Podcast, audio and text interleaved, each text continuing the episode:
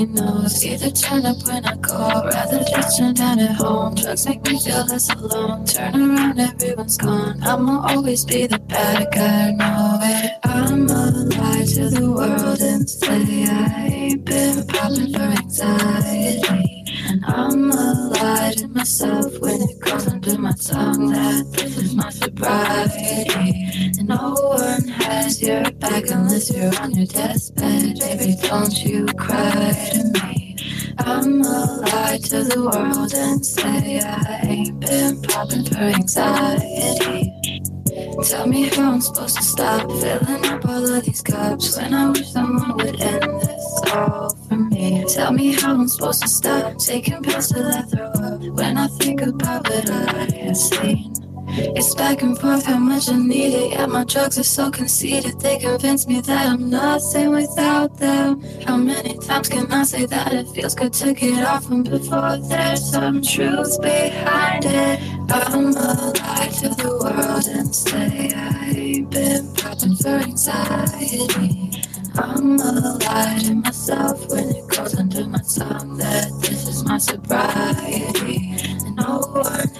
Your back unless you're on your deathbed. Baby, don't you cry to me. I'ma lie to the world and say I ain't been popping for anxiety.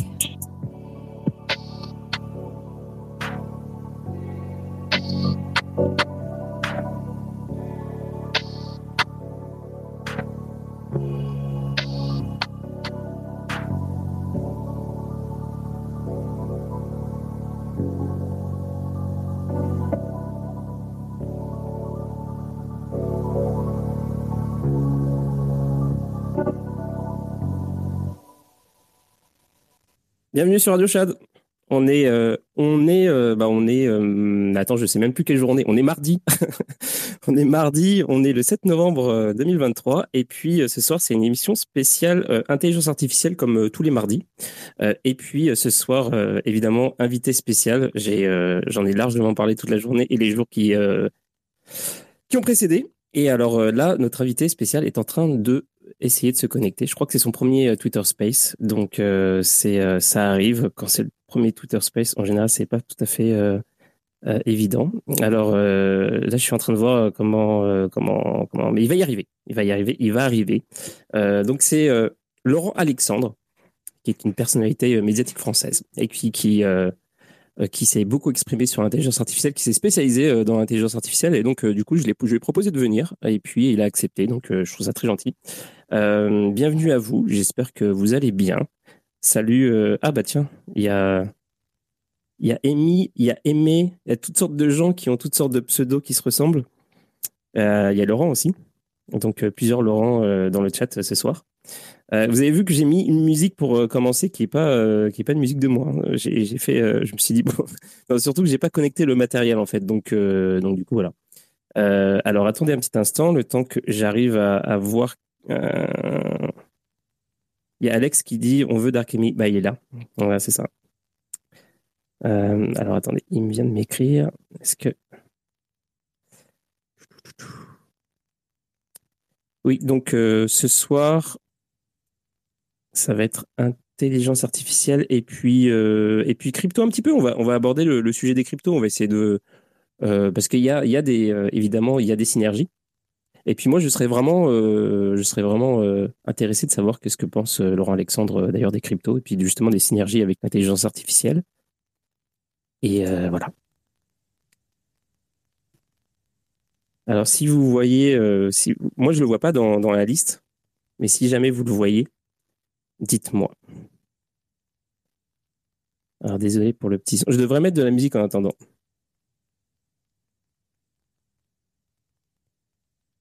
Pom, pom, pom, pom. Les choses euh, vont se passer. En tout cas, euh, bienvenue. Il n'y a pas quelqu'un qui veut monter pour euh, m'assister psychologiquement pendant que je suis en train de gérer le, les problèmes techniques?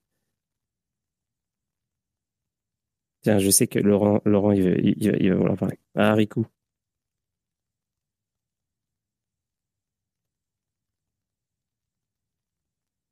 Ah oui, alors j'en profite pour dire, donc d'ailleurs, quand il sera arrivé, euh, bon, bah, on va commencer la discussion, tout ça.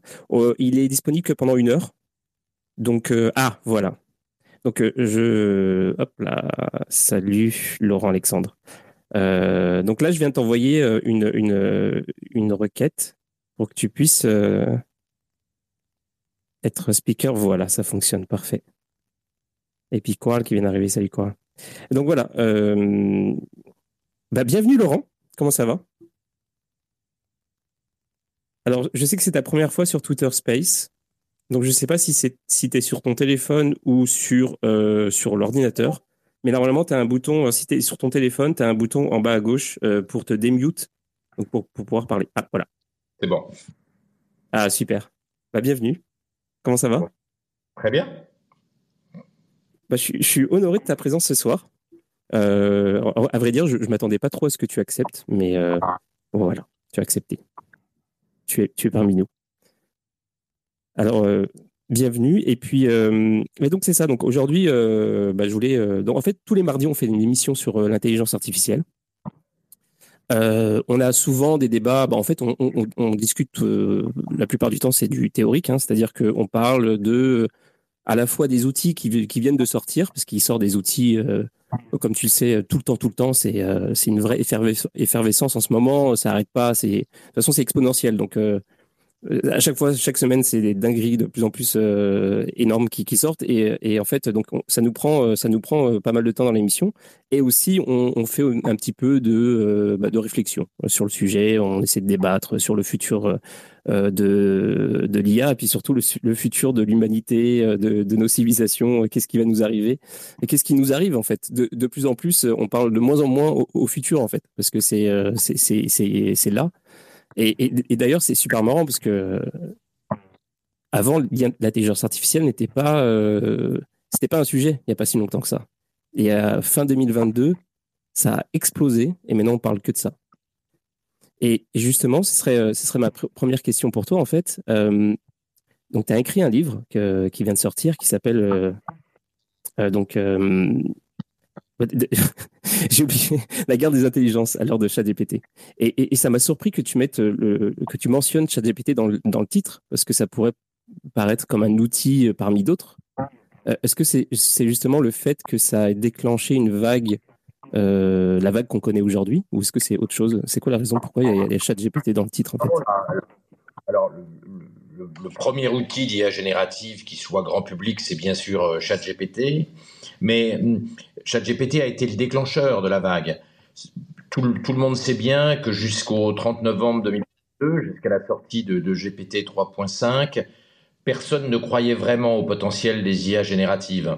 On a les témoignages de plein de gens, on a le témoignage de Lequin qui, explique euh, que, les, que les réseaux de neurones euh, de type LLM, de type ChatGPT, euh, n'auront jamais de modèle du monde. On a Bill Gates qui explique trois mois avant la sortie de, GPT 3.5 que les LLM ne sont pas scalables et n'ont pas beaucoup d'intérêt, alors que c'est un garçon qui est un peu au courant euh, de ce qui se trame euh, euh, chez OpenAI, puisqu'il est toujours le premier actionnaire de Microsoft qui contrôle 49% du capital d'OpenAI. Donc, et malgré donc cette, cette, cette présence de, de, de Bill Gates au cœur du dispositif, il s'est complètement trompé jusqu'à trois mois avant euh, la sortie de GPT 3.5. Donc oui, il y a eu un choc.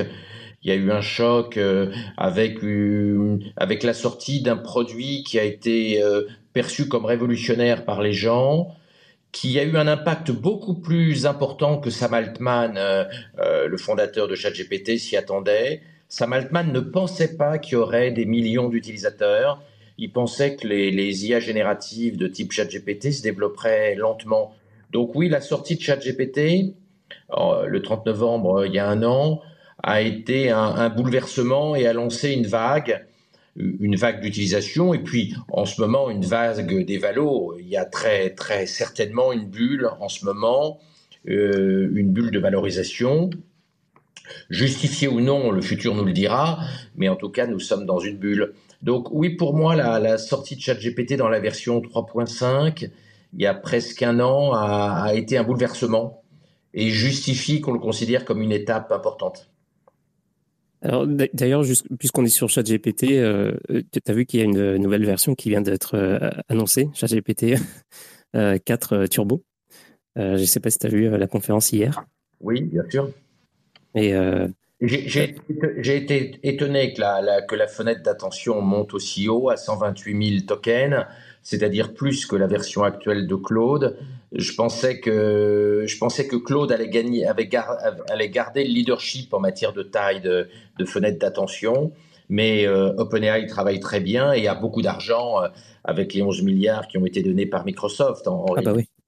OpenAI a plus d'utilisateurs et plus d'argent que n'a euh, Claude d'Anthropique, malgré euh, l'argent qui a été mis par Google et euh, les 4 milliards qui ont été promis par Amazon. Ouais, ouais c'est, fou. Moi, je, pensais que, que, Claude, ça allait être vraiment ça, sa spécificité. Mais en fait, finalement, ça va être, OpenAI, ça va être le, Google de, de, l'IA, quoi. On n'en fait rien. Hein. Netscape avait 99% euh, du marché mondial des navigateurs Internet et, Netscape est mort en 1000 jours. Euh, lorsque Microsoft euh, a lancé Microsoft Explorer. Donc c'est assez difficile aujourd'hui de, se prononcer sur ce qui va se, passer. L'avance de, ChatGPT est importante, de OpenAI est importante, mais il ne faut pas oublier que Gemini de Google sort et que Asabi, ça réunit une équipe absolument exceptionnelle en fusionnant Google Brain, les équipes de Bard et puis euh, ses propres équipes de DeepMind à Londres et ailleurs. Donc euh, la bataille n'est pas du tout euh, pas du tout finie. alors du coup, pour, pour revenir au livre, et avant qu'on parle un petit peu plus de, de, choses plus peut-être métaphysiques, je ne sais pas si on peut dire ça, euh, le livre, donc dans, le titre aussi, il y a la guerre des intelligences. En fait, de quoi parle le livre? C'est euh, quoi la, guerre dont tu parles? Alors le livre décrit euh, ce qui est en train de se passer, c'est que nous rentrons dans un monde où l'intelligence va devenir gratuite et où des quantités quasi infinies d'intelligence vont être produites.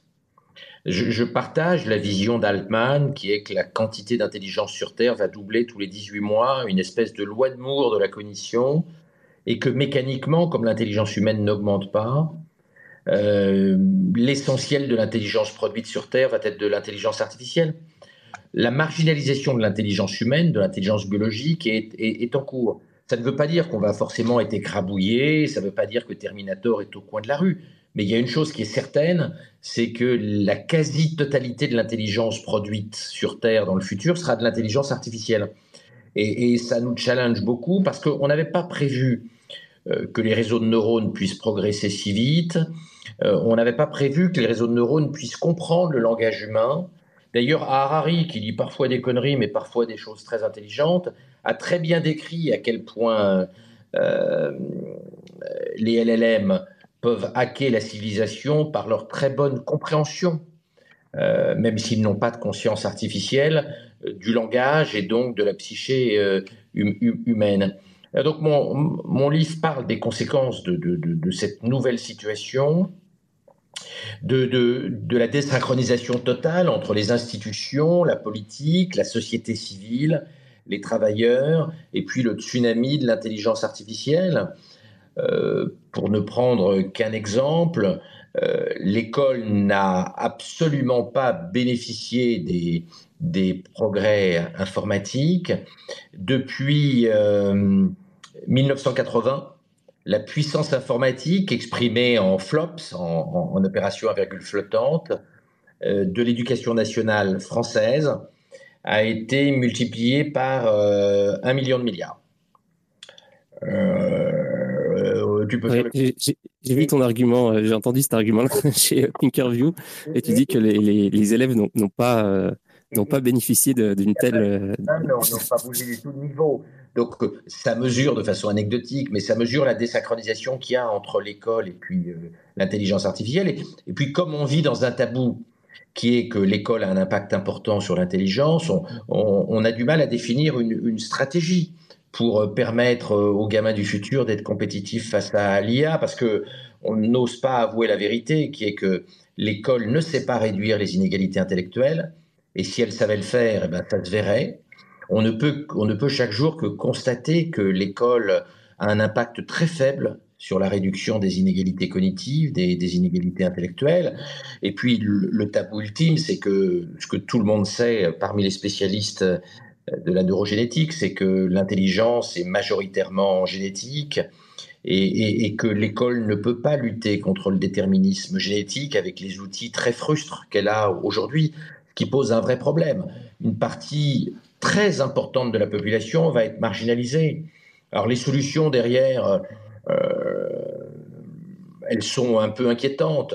Entre l'hybridation post-humaine euh, avec les implants de Mosque ou la solution de, Sam Altman, euh, qui est la généralisation à une très large partie de la population du revenu universel, on a des solutions qui, sont, de mon point de vue, plutôt peu acceptables, en tout cas qui, me plaisent euh, assez peu.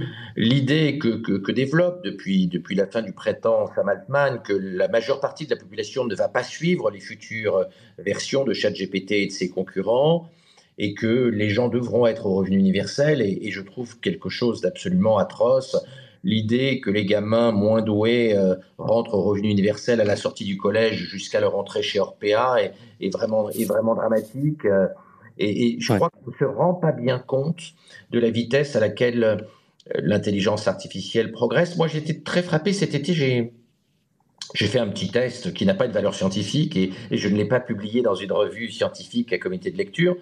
Mais j'ai pris une infirmière avec GPT-4 versus euh, moi, sans GPT-4, pour analyser des dossiers médicaux complexes. Eh bien, une infirmière avec GPT-4 m'écrabouille en médecine et pourtant, euh, je suis pas un feignant. Euh, euh, je fais beaucoup de, je me forme beaucoup. Je continue à suivre l'actualité médicale. J'ai beaucoup travaillé dans ma vie, mais effectivement, je suis écrabouillé, non pas dépassé, mais écrabouillé par une infirmière avec GPT-4. On rentre dans un, dans un nouveau monde qu'on n'avait pas prévu. Et, et, comme je le, comme, comme je l'ai dit déjà plusieurs fois le 29 novembre 2022, la, veille de la sortie de GPT 3.5, ce que fait GPT-4 en médecine aujourd'hui, je n'envisageais pas que ce soit possible avant 2040-2050. Je ne pensais pas qu'un réseau de neurones puisse analyser un dossier médical avec des fautes, avec des, avec des abréviations, avec des données non structurées dans la classification internationale des, des maladies. Euh, et, soit capable de sortir un diagnostic et un, et un traitement, euh, même s'il reste des hallucinations et, que de temps en temps GPT-4 se, euh, se trompe, son, sa puissance est très très impressionnante et très au-delà de ce que j'imaginais. Donc oui. Il y, a un truc. Euh, il y a un truc. Bon, on va revenir sur l'histoire du, revenu universel parce qu'on a eu un débat là-dessus il, y a, il y a genre quelque chose comme deux semaines. C'était assez intéressant parce qu'on débattait sur le libertarianisme et euh, moi je me considère comme libertarien et je suis quand même ouvert à cette question-là. Puis d'autres qui sont libertariens, euh, plus hardcore que moi, euh, étaient contre. donc c'était intéressant d'avoir cette discussion. Mais juste avant ça, je voudrais, revenir sur cette histoire d'école parce que je pense qu'on est bien d'accord sur le fait que en fait aujourd'hui, si tu as envie de t'éduquer, c'est quand même mieux d'être de le faire avec une intelligence artificielle, d'avoir un prof d'histoire euh, qui est une intelligence artificielle plutôt qu'un prof d'histoire qui va euh, euh, en fait littéralement lire ce qu'il y a dans, un manuel qui enfin bref mais, mais, le truc c'est qu'il y a un paradoxe par rapport à ça. C'est-à-dire que en fait si tu apprends par l'intelligence artificielle en fait l'intelligence artificielle t'apprend pas à réfléchir et, et, c'est ceux qui ont, qui ont appris à réfléchir qui vont tirer parti de l'intelligence artificielle au final. L'intelligence artificielle, elle peut, elle peut apprendre à réfléchir, mais le problème, il n'est pas là. Le problème tabou, c'est que la plupart des gens ne se forment pas, ne lisent pas et ne travaillent pas leur intellect. Donc l'école est là pour que les enfants qui n'ont pas forcément envie de se cultiver et d'apprendre des choses apprennent un socle minimum. Mais la plupart des gens n'apprennent rien. Le nombre de livres lus par an par les Français tangente zéro, sauf dans les élites intellectuelles. Donc euh, l'école est là pour obliger les gens à apprendre ce socle, qu'ils n'apprendraient pas spontanément, car le pourcentage d'intellectuels dans la population, il est très faible. Je suis, comme tout le monde, consterné, et, ce n'est pas quelque chose de nouveau, quand je vois les statistiques de nombre de livres lus. Il est quasiment nul. La plupart des gens ne lisent pas, que ce soit au format papier ou au format électronique. Donc, euh, il faut pas trop demander à l'école, mais ce qu'on peut demander à l'école, c'est qu'elle oblige la majeure partie de la population à apprendre un socle, un socle minimum, permettant d'être alphabétisé même si ce socle minimum n'est pas euh, connu et maîtrisé par tout le monde, puisque, euh, comme tu le sais, je le cite dans la guerre des intelligences à l'heure de la chat GPT, 30% euh, des jeunes Français, 35% des jeunes Italiens quittent l'école sans être capables de lire et de résumer un texte simple de cinq lignes. Donc l'alphabétisation de base n'est pas maîtrisé par un Français sur trois et par un, jeune Italien sur trois, et c'est à peu près la même chose dans, la plupart des pays. Donc euh, oui, les élites peuvent se former avec GPT-5, GPT-6, GPT-7, qui d'ailleurs deviendront probablement des bons pédagogues et seront capables de déterminer des programmes, euh, des programmes adaptés, personnalisés. Mais le problème n'est pas la formation des élites. Je n'ai aucun souci sur le fait que les élites intellectuelles vont vivre un âge d'or. Et alors on va être l'âge d'or des innovateurs et des start-upers et des intellectuels, bien sûr. Moi, ce qui m'inquiète, ce sont les classes non intellectuelles, euh, les gens qui euh, ont plus de difficultés cognitives et qui vont être noyés dans l'économie ultra complexe qu'on est en train de créer et avec euh, une concurrence totalement déloyale de la part de l'intelligence artificielle parce que moi j'espérais que le choc robotique ne soit pas synchrone avec euh, le choc de l'IA. Mais les premiers robots dotés d'intelligence artificielle euh, commencent à arriver. Il y a la gamme de robots Neo développés par OpenAI en, partenariat avec une société de robotique. Il y a bien sûr les robots de Tesla, les robots Optimus de Tesla, qui vont également être dotés d'intelligence artificielle, même si on ne sait pas encore si c'est l'intelligence artificielle Grok de, Twitter qui sera injectée dans les robots de Tesla ou, une autre intelligence artificielle qui n'a pas encore été euh, dévoilée euh, par Bill Gates. Ce qui veut dire que on ne peut pas exclure qu'en 2030, euh, le laveur de carreaux aux 35 heures soit concurrencé par des robots laveurs de carreaux.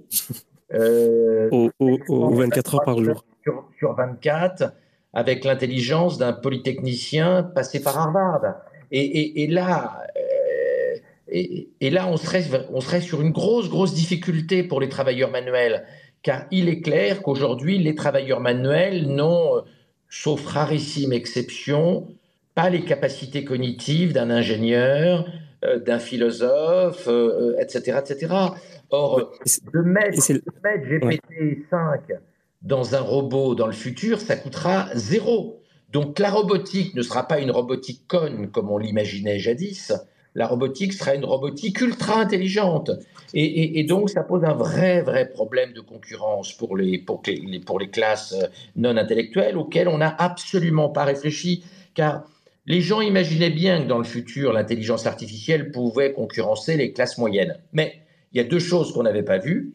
C'est que les classes supérieures allaient être concurrencées par l'IA parce que l'IA fait euh, mieux que les avocats ou que les médecins euh, de plus en plus de choses, pour ne prendre que cet exemple-là. Et ce sera la même chose pour les ingénieurs dans, dans deux ans, trois ans, cinq ans. Et puis, deuxième point qu'on n'avait pas du tout vu, c'est le fait que les travailleurs manuels allaient être concurrencés par des robots intelligents à une date qu'il est, qu'il est difficile de déterminer parce qu'on n'a pas encore vu fonctionner les robots d'Elon Musk, on n'a pas encore vu euh, la, gamme de, robots de, de ChatGPT. Donc, on, ne sait pas à quelle vitesse cette robotique peut euh, se développer et, se, généraliser. Mais dans l'hypothèse où ce serait le cas, on aurait un vrai problème social.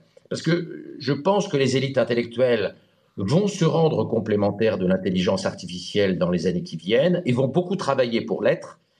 Je ne suis pas sûr que les laveurs de carreaux est en moyenne la capacité de lutter contre le robot laveur de carreaux ayant les capacités cognitives d'un normalien de la rue d'Ulmain. Alors, alors, je suis pas sûr d'être d'accord pour euh, l'analyse de, classe. Euh, par contre, une chose est sûre, c'est qu'on va, on va, on s'en va vers une société où il y a en fait, ceux qui vont. Quel est le problème sur l'analyse de classe? Qu'est-ce que tu bah, C'est-à-dire qu'en fait, c'est-à-dire que c'est surtout euh, ceux qui seront privilégiés, ce seront les, super créatifs. Et c'est pas vraiment une question de, statut social ou quoi que ce soit. C'est-à-dire qu'en fait, ceux qui auront su euh, maîtriser l'outil, en fait. Ça, ça peut venir de n'importe où. Parce que je, je te rappelle que, en moyenne, les gens créatifs sont plus intelligents que la moyenne. C'est-à-dire que la créativité est une forme, est une forme d'intelligence qui est plutôt possédée par les gens les plus intelligents que par les gens les plus cons. Donc, de dire que les innovateurs sont plus intelligents que la moyenne est une réalité factuelle, même si elle est politiquement pas correcte. Hmm. Je suis pas tout à fait sûr par rapport à la, corrélation euh, intelligence-classe, même si euh, je, vois à peu près ce que tu veux dire. Les grands innovateurs ont toujours été très intelligents. Tous. Un, Steve Jobs était très intelligent. Les artistes très créatifs étaient pour la plupart très intelligents.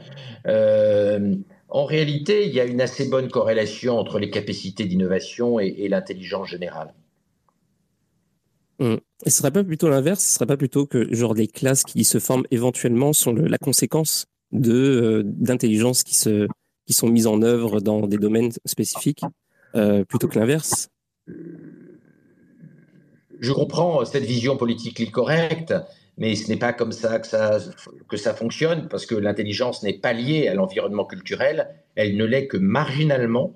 Et toutes les études le montrent, hélas, et je le regrette profondément, L'intelligence étant majoritairement génétique, la corrélation n'est pas dans le sens que tu espères. Et il vaudrait mieux que ce soit dans le sens que tu espères, parce qu'on pourrait diminuer les inégalités intellectuelles, mais hélas, si on n'arrive pas à diminuer les inégalités intellectuelles, c'est bien parce que l'intelligence est, à mon grand regret, majoritairement d'origine génétique. Hum. Mais du coup, alors, euh, parce que l'exemple du, euh, du, du, laveur de, de, de Caro est, assez bon. Mais alors, du coup, c'est ça, il y a plein de gens qui vont se retrouver sur le carreau. Donc, en fait, c'est soit on, essaie de faire de, sorte à ce que tout le monde soit le plus intelligent possible pour, euh, pouvoir maîtriser ou concurrencer, entre guillemets l'intelligence artificielle, même s'il y a beaucoup de choses à dire par rapport à ça. Euh, et à ce moment-là, on, entre dans une société hyper compétitive euh, beaucoup, beaucoup, beaucoup, beaucoup plus compétitif que ce qu'on connaît actuellement. Ou alors, il y a une partie de la population non négligeable qui, qui doit être au, salaire universel, au, comment dire, c'est ça, ou pas le salaire universel, mais le, je sais plus le nom, bref, et revenu universel, c'est la même chose. Ou, ou alors on pratique une politique de, de, un enfant par couple, voire moins. Euh, ou peut-être d'autres options. L'enfant par couple, on, en est, on y est déjà. Hein. J'avoue, on est pas si loin. En Corée du Sud, c'est même pire, c'est 0,79 enfants par, euh, par couple aujourd'hui.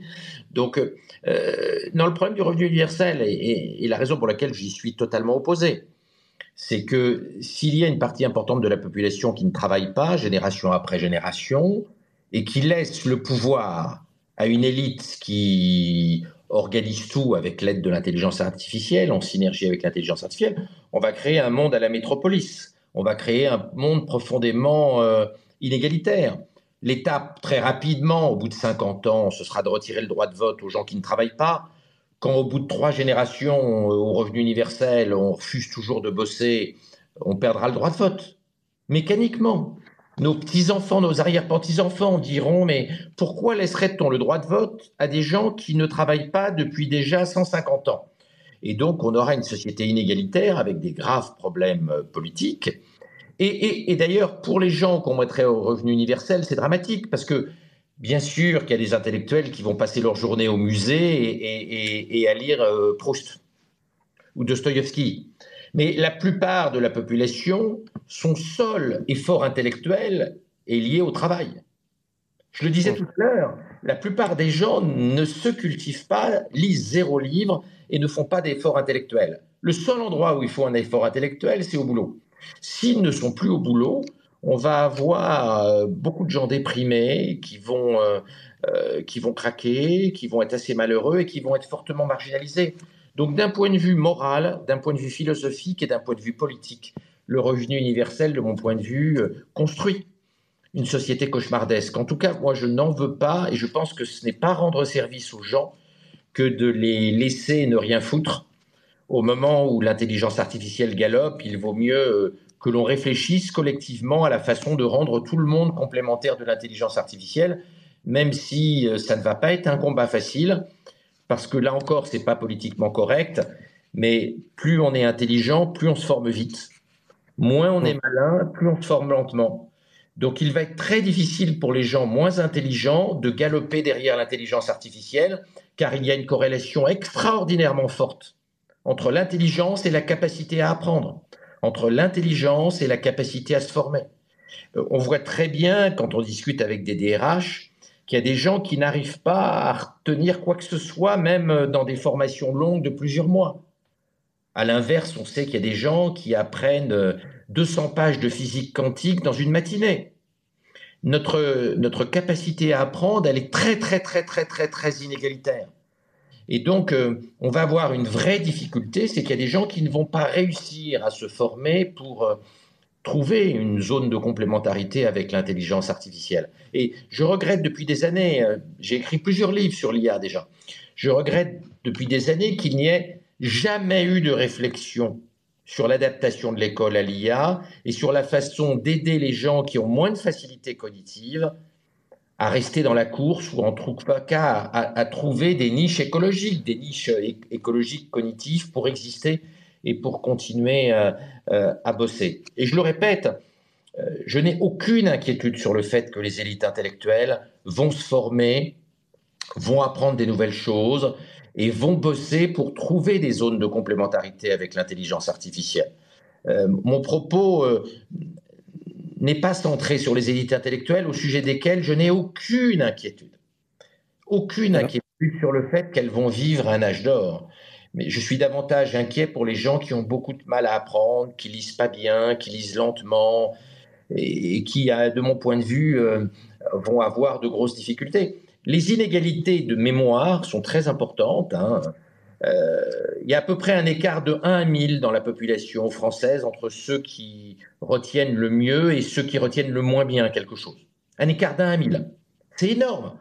Quand, tu as, besoin de te former vite, parce que derrière GPT-4 Turbo, il y a GPT-5, puis GPT-5 Turbo, puis GPT-6, puis Claude 3, puis Claude 4 il faut avoir de la mémoire pour se former, euh, même si la mémoire ne suffit pas à, se former. Et des inégalités de 1 à 1000 dans la capacité à retenir, dans la vitesse à laquelle on retient une page, c'est quelque chose d'absolument dramatique dans un monde de, tsunami technologique.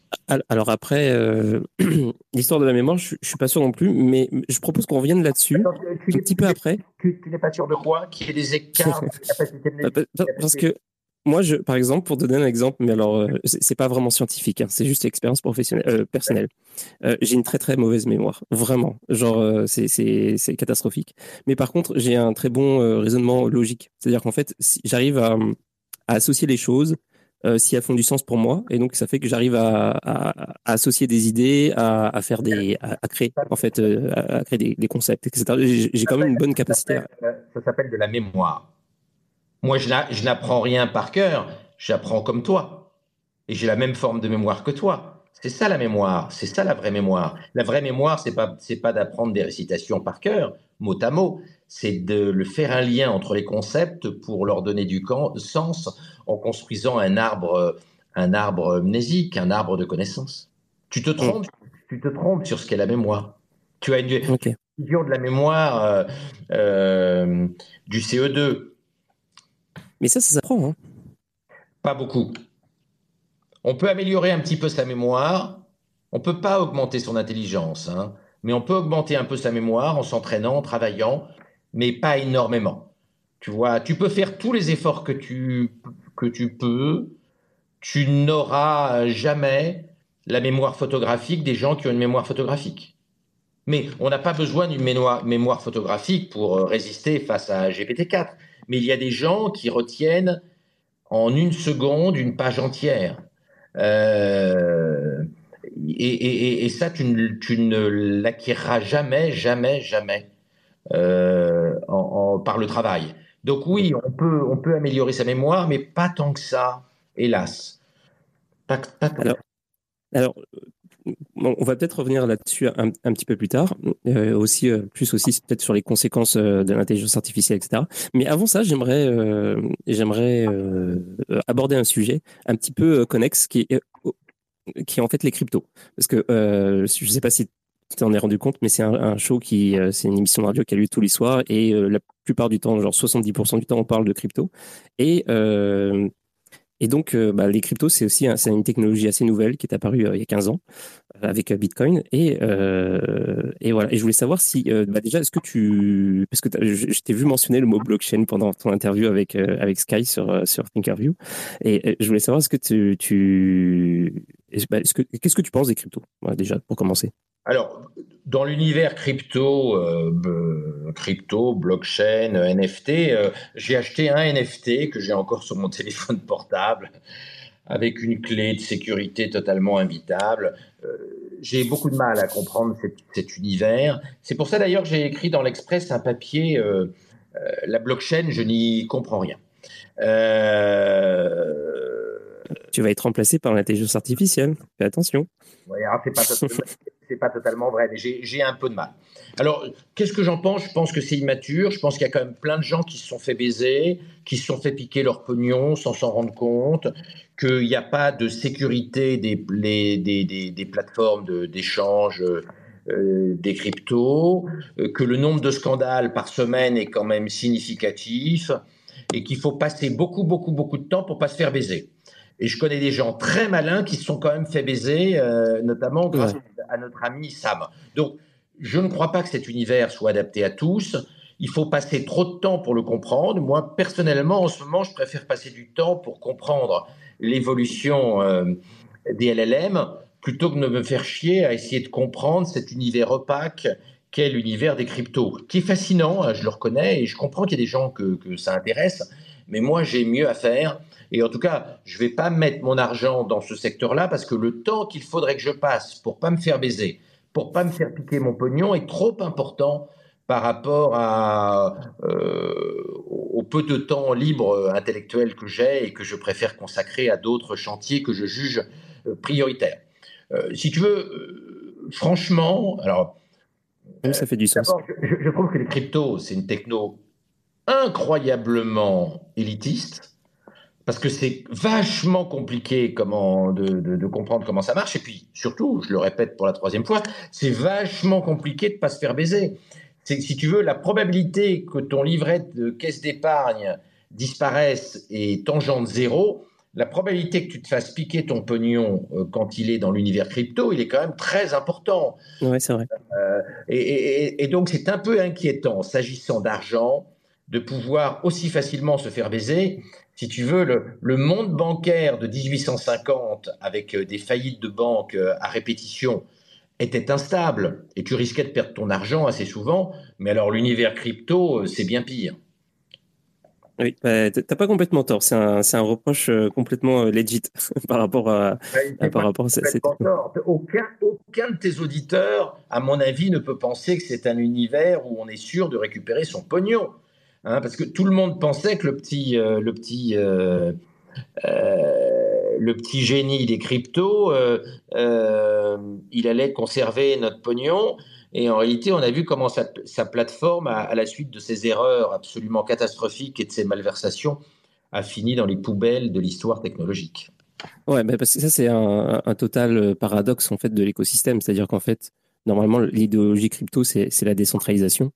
Et il se trouve qu'il y, y a eu euh, beaucoup de gens qui ont donné beaucoup d'argent à, un système centralisé, euh, dirigé par un fou. Donc, du coup, ça s'est mal passé. Mais euh, on, espère que, ça va mieux se passer par la suite. ce système ne peut pas être un système décentralisé. Obligatoirement, il y a des intermédiaires qui se recréent et ils se recentralisent et ils se, ils se recentralisent dans le bordel, dans l'insécurité, avec euh, beaucoup d'escrocs qui en profitent. L'architecture n'est pas mature. Je, ne suis pas suffisamment expert pour, euh, pour, pour dire ou pour, pour, être capable de prévoir s'il y aura un renouveau des cryptos ou pas, hein, euh, au-delà des fluctuations quotidiennes de la valeur des, des crypto-monnaies. Mais, je pense qu'on est loin de la maturité et on est loin du moment où je conseillerais à, mon boulanger euh, d'ouvrir un compte en crypto. Alors, du coup, moi, si, euh, ce que je trouve intéressant comme, discussion, par exemple, c'est que euh, y a des ponts possibles entre les cryptos et, l'intelligence artificielle, notamment euh, y a, on peut on, on, peut réfléchir à des choses. On peut il y a des théories comme quoi éventuellement en fait bah, l'intelligence artificielle, admettons qu'elle devienne d'un certain point de vue autonome. Elle, peut, par exemple, elle peut elle-même décider de, faire certaines actions. par exemple, il y a déjà eu des expériences dans, dans de ce type. Hein. On dit l'intelligence artificielle, euh, il faut que tu fasses ça et euh, tu es libre de faire ce que tu veux, d'aller sur Internet, de éventuellement, il y avait un, exemple où l'intelligence artificielle avait, euh, genre, je crois, payé quelqu'un sur Fiverr, un truc dans le genre. Bon, bref, à un moment donné, il, se peut très fortement que l'intelligence artificielle doive utiliser une monnaie pour pouvoir faire des échanges commerciaux. et, quelle, sera cette monnaie? Ce sera probablement des cryptos, non?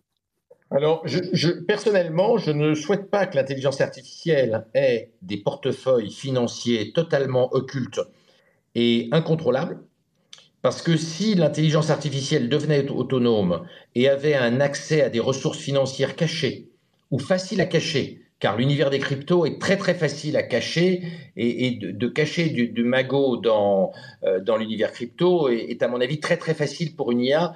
À mon avis, on prendrait de grands risques. Donc je pense qu'il vaut mieux déconnecter la sphère financière de l'IA, si on a une IA autonome dans le futur, de manière à éviter qu'elle ait plein de ressources pour acheter des politiciens, pour acheter des, journalistes, pour mener des actions secrètes, pour chercher à prendre le pouvoir. Je pense que ce serait une erreur d'adosser à l'IA autonome un système financier imbitable, ultra complexe et très facile à dissimuler euh, comme l'univers crypto. Alors, que je, me permets juste de, ici d'interrompre ce, point-là, euh, euh, monsieur Alexandre, c'est que le, la blockchain, en fait, c'est un peu tout l'inverse, dans, dans, le sens où il y a une transparence qui est énorme. Il y a un phénomène d'immutabilité dans le sens où il est très difficile de rejouer ce qui a déjà été écrit. Et il y a quand même voilà un, un phénomène de ce qu'ils appellent euh, censorship resistant, vous savez, euh, résistant à la censure. Euh, et, et, quand vous dites que, au contraire, ça permet de cacher de l'argent, euh, en fait, c'est plutôt tout l'inverse. Euh, le code est loi. Un transfert de A à B restera un transfert A à B. Tout le monde pourra le regarder et le réitérer. voilà. Donc, juste ce point-là, je, je, voulais juste mettre un point sur il faudrait. On, ne parle pas ici de, de, gourmandise ou de, du fait que les prix descendent ou montent, mais plus euh, l'utilisation de l'IA sur euh, la technologie en elle-même, pas euh, voler son voisin ou faire des scams. J'ai longtemps adhéré à ce discours. J'ai longtemps convaincu que l'univers crypto était un univers de transparence. Mais avec l'arrivée de plateformes et d'intermédiaires dont on a vu la faillite, on s'est rendu compte que derrière le fait que toutes les transactions étaient ouvertes, traçables, on pouvait déplacer des milliards de dollars en cachette à l'intérieur de la plateforme. On voit bien qu'en réalité, la transparence annoncée n'est pas absolue. Mais là, on n'est plus sur la blockchain. Dès que ça touche FTX, nous ne sommes plus sur la technologie blockchain. Les intermédiaires ne sont pas nécessaires à l'IA pour transacter en elle-même le système de la blockchain a montré qu'il ne fonctionnait pas sans intermédiaire et que des couches d'intermédiation arrivaient et que ces couches d'intermédiation n'étaient pas transparentes. Donc oui, la blockchain est théoriquement transparente, mais je pense qu'une IA aurait les ressources intellectuelles pour cacher des transactions sans qu'on s'en rende compte, j'en ai la conviction. Et, d'autre part, au-dessus de la partie euh, euh, transparente, des couches d'intermédiation non transparentes sont apparues et moi je ne crois pas qu'un système financier puisse se passer de, couches d'intermédiation, d'intermédiaires. Donc euh, je suis globalement inquiet, euh, même si j'ai adhéré à, ton discours jadis, euh, je n'y adhère plus aujourd'hui compte tenu du fait que des couches d'intermédiation se sont recréées mécaniquement autour du, au-dessus du système transparent. Bonsoir, vous m'entendez ou pas? Ouais, on t'entend. Bonsoir euh, Laurent Alexandre. Alors déjà enchanté que vous soyez là parce que mon père est particulièrement fan de vous et j'ai pu écouter ce que vous avez dit sur l'intelligence artificielle et c'était, moi je trouvais que c'était très pertinent pour le coup. Euh, bah, je suis assez d'accord avec vous. Hein. Je pense qu'on peut utiliser la la blockchain de manière transparente, enfin pas sur toutes les parties, mais sur cette partie spécifiquement. Et si un jour on suppose que les IA seront plus intelligentes que nous ou relativement intelligentes, déjà pour elle, utiliser de la blockchain, c'est super natif parce que c'est de la programmation littéralement. Et donc, elle pourrait très facilement le cacher. Je vois mal comment on pourrait les empêcher d'utiliser la blockchain, le bitcoin, etc., si elles en ont la capacité un jour. Et je vais revenir sur un autre point qui n'a rien à voir que vous avez dit tout à l'heure. Euh, déjà, c'était bien parce que vous avez dit beaucoup de choses qui sont pas très politiquement correctes et personnellement, j'apprécie parce qu'on est dans un monde où tout le monde dit des choses politiquement correctes, donc c'est un peu fatigant par moment. Et euh, vous aviez fait la remarque que les robots euh, coûteraient euh, beaucoup moins cher que les, les, travailleurs pauvres. Je suis pas très d'accord puisqu'au final, un être humain, euh, on va dire proche du salaire minimum mondial, en fait, il coûte pas beaucoup plus que que quelques sacs d'alimentation et finalement ça coûte beaucoup moins cher que fabriquer des robots, les entretenir, etc. Et on voit que les usines les moins chères du monde au final sont dans des pays où où on va pas installer des robots, mais on va juste mettre des humains qui coûtent, euh, qui coûtent finalement beaucoup moins cher que les machines. Voilà, désolé, j'ai dit plusieurs choses. Euh, c'était un peu dense. Sur les, n'oublie pas que les salaires montent beaucoup dans les pays du tiers-monde. C'est vrai. Surtout en Asie, plus en Asie qu'en Afrique, et notamment qu'en Afrique subsaharienne.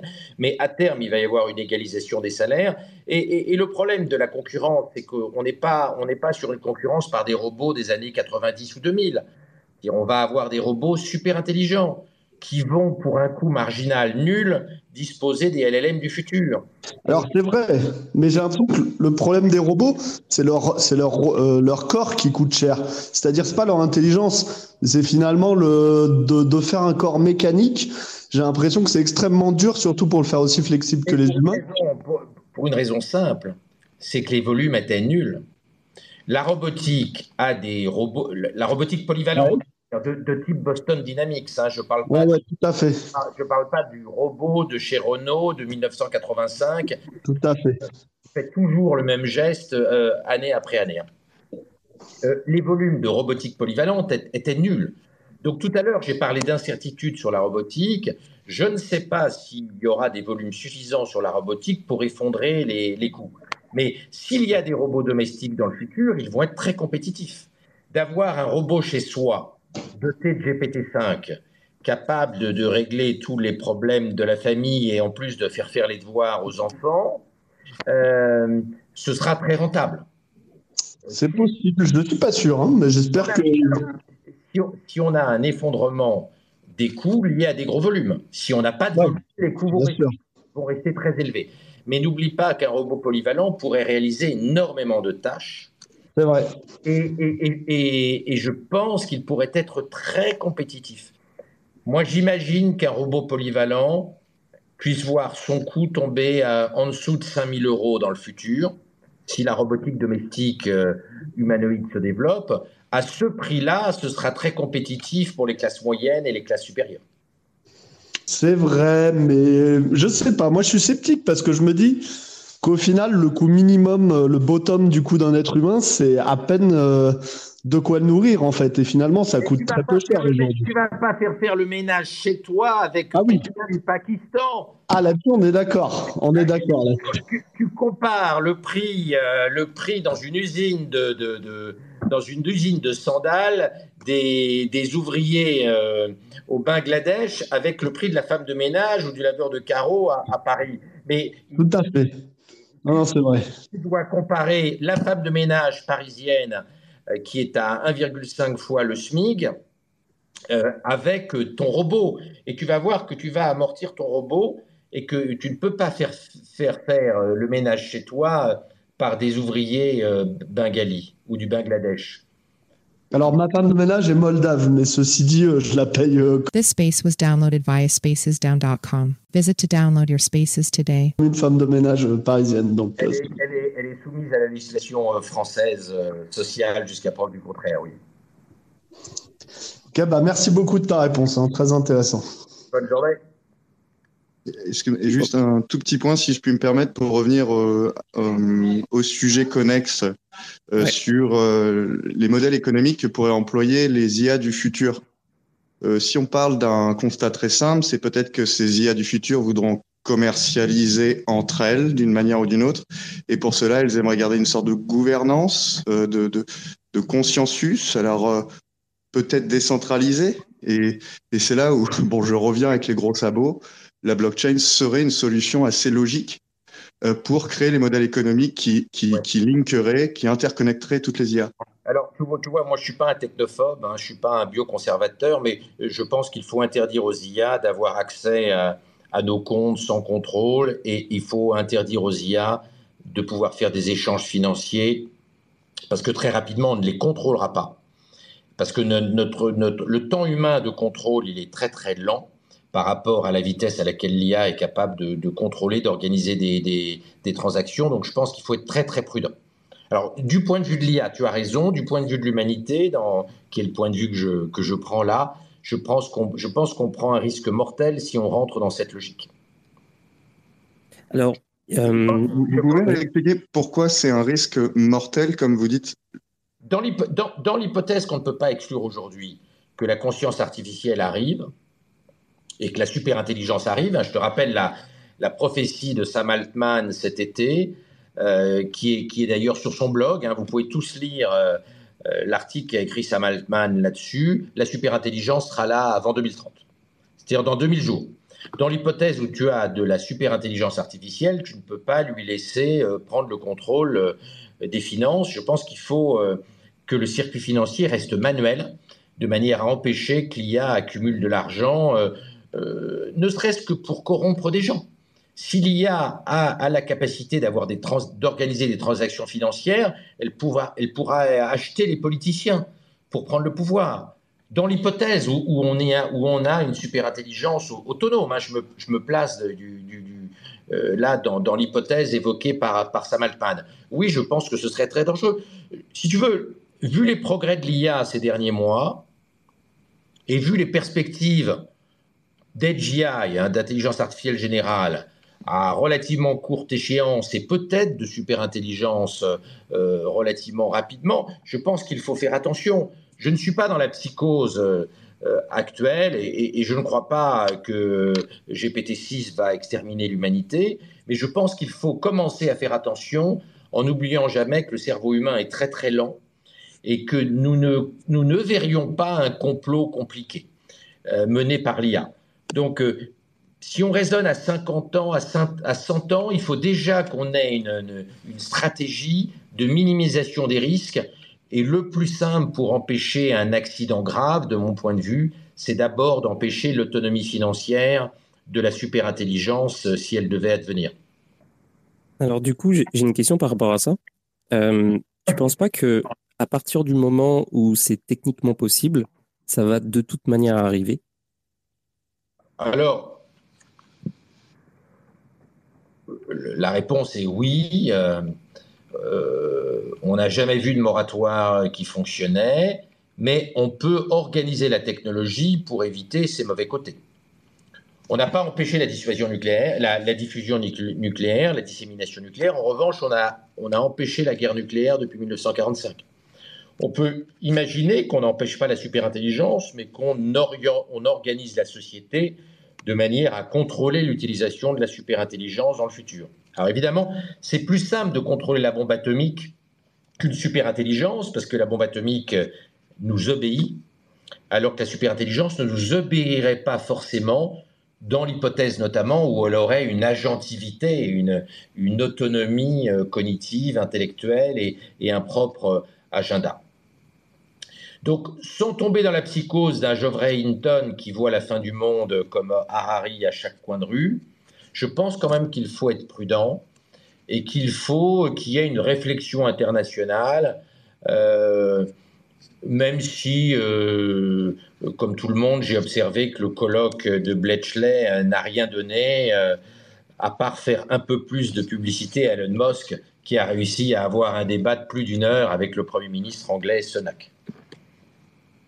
Oui, parce que c'est ça. Euh, par exemple, une autre théorie des cryptos, enfin de, de, de, la relation que peuvent entretenir les cryptos avec, euh, avec l'IA, c'est euh, l'idée selon laquelle l'IA serait hébergée sur des serveurs décentralisés, sur des sur des sur des infrastructures qu'on utilise nous, qu'on va utiliser nous dans la vie de tous les jours.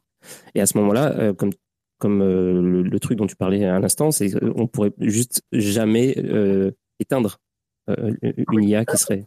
Non, mais de toute façon, l'idée selon laquelle on va autoriser tout le monde à avoir un serveur open source d'IA euh, dans sa cuisine est une idée politiquement délirante.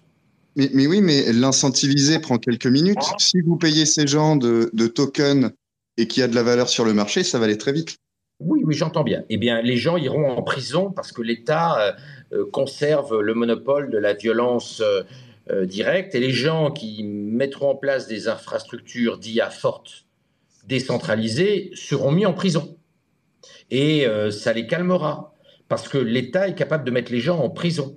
Et donc, si demain le patron, euh, le patron de Facebook ou le patron de Google fabrique des IA décentralisées, euh, il sera mis en prison. De même que si tu fabriques la bombe atomique dans ta cuisine, tu seras mis en prison. Et si tu fabriques le virus de la variole, ce qui est très facile à faire, hein, ça coûte 100 000 dollars de fabriquer le virus de la variole. Ça a été euh, démontré par des chercheurs canadiens. Tu iras en prison. Donc, l'IA ne peut pas être décentralisée son utilisation peut être décentralisée, mais sa production ne peut pas être décentralisée au-delà d'un certain seuil. Alors, je ne sais pas si les seuils sont, les bons seuils sont ceux qui ont été annoncés par Joe Biden il y a une semaine, mais il est clair que tu ne vas pas laisser les gens avoir dans leur cuisine euh, un ordinateur produisant au local de l'IA, sans filtre, et capable de te donner la recette de la bombe atomique et la recette du virus de la variole. Tu vas mettre en place des filtres. Euh, on a vu que GPT euh, s'est donné beaucoup de mal pour verrouiller le problème des poisons. Il y a une équipe de d'OpenAI qui a été dédiée pour éviter que ChatGPT donne la recette de nouveaux poisons. Mais vous trouvez pas ça dommage que c'est comme si nous supprimons Internet parce que 3% des gens vont l'utiliser à mauvais escient? Attends, juste une seconde.